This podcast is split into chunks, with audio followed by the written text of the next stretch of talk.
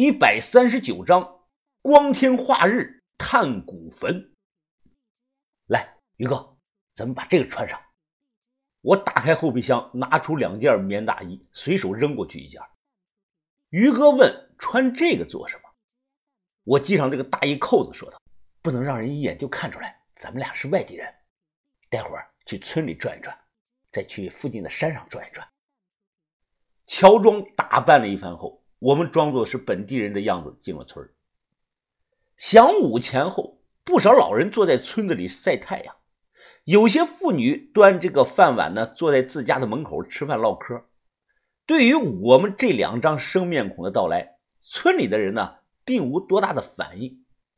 很快，我们在巷子中看到了三名脸上脏兮兮的小孩啊，趴在地上玩这个玻璃球，在旁边看了一会儿。我忍不住捡起这个玻璃球，啪打了一下，一击命中。我又捡起两颗玻璃球，啪啪的打了两下，三发三中。你好厉害啊，真准！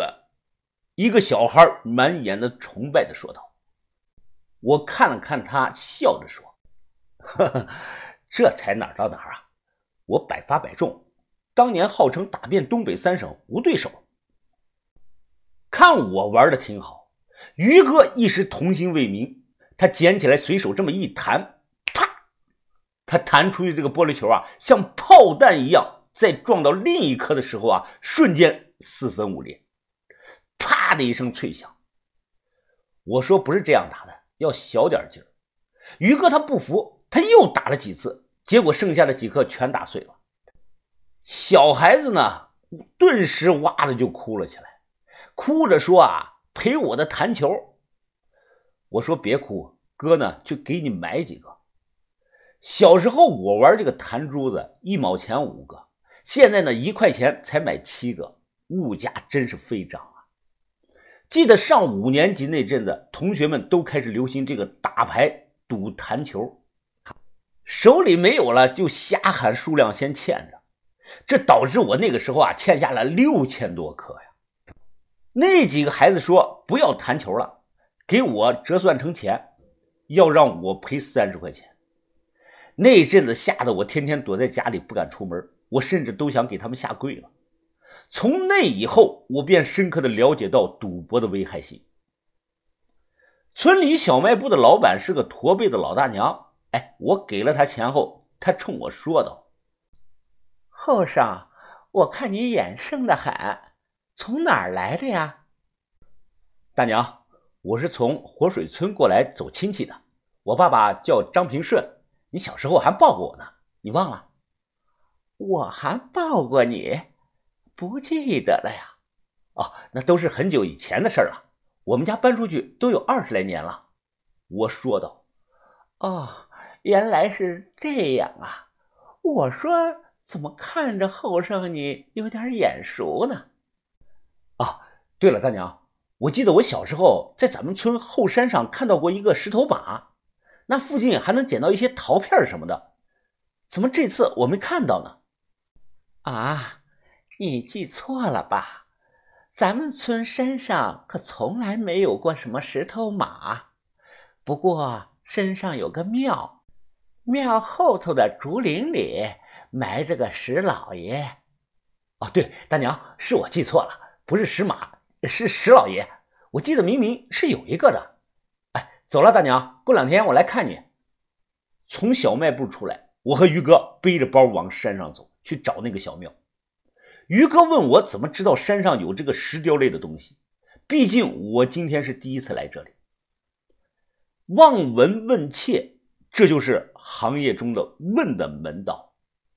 从进村的那一刻开始。我看似一直是漫不经心的，实际上我看了周围所有老房子的这个建筑风格，包括脚下踩的石板路和路边这个墙角堆的一些砖头。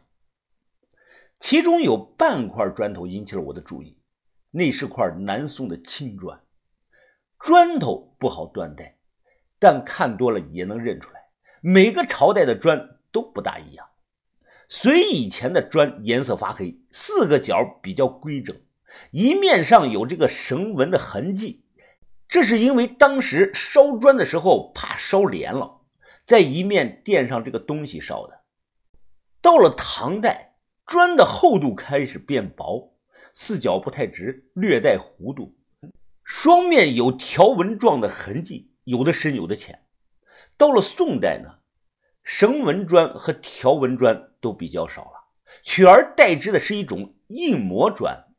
硬模砖的宽度宽，长度短，颜色焦黄，并且出现了几何的图案。辽金时期的砖最好认，上头有一条条这个挖槽，每一条挖槽大概有筷子那么粗。不久，我和于哥找到了山中的小庙，荒废了，但庙中啊还保留有一尊泥像。泥像整张脸刷了红漆，手持木棍，竖目瞪眼，身披破烂的黄袍。这供的什么神啊？于哥问道。啊，这应该是淳安本地的神，叫陆神七老爷。相传以前是个武艺高强的大侠，后来在和土匪拼斗的过程中被杀了。以前来往淳安的商客呢，都要拜一拜他，希望自己在路上平安。到了庙后头的这个竹林，我很快发现了一尊石人埋在了土里，只露出半个脑袋在地表。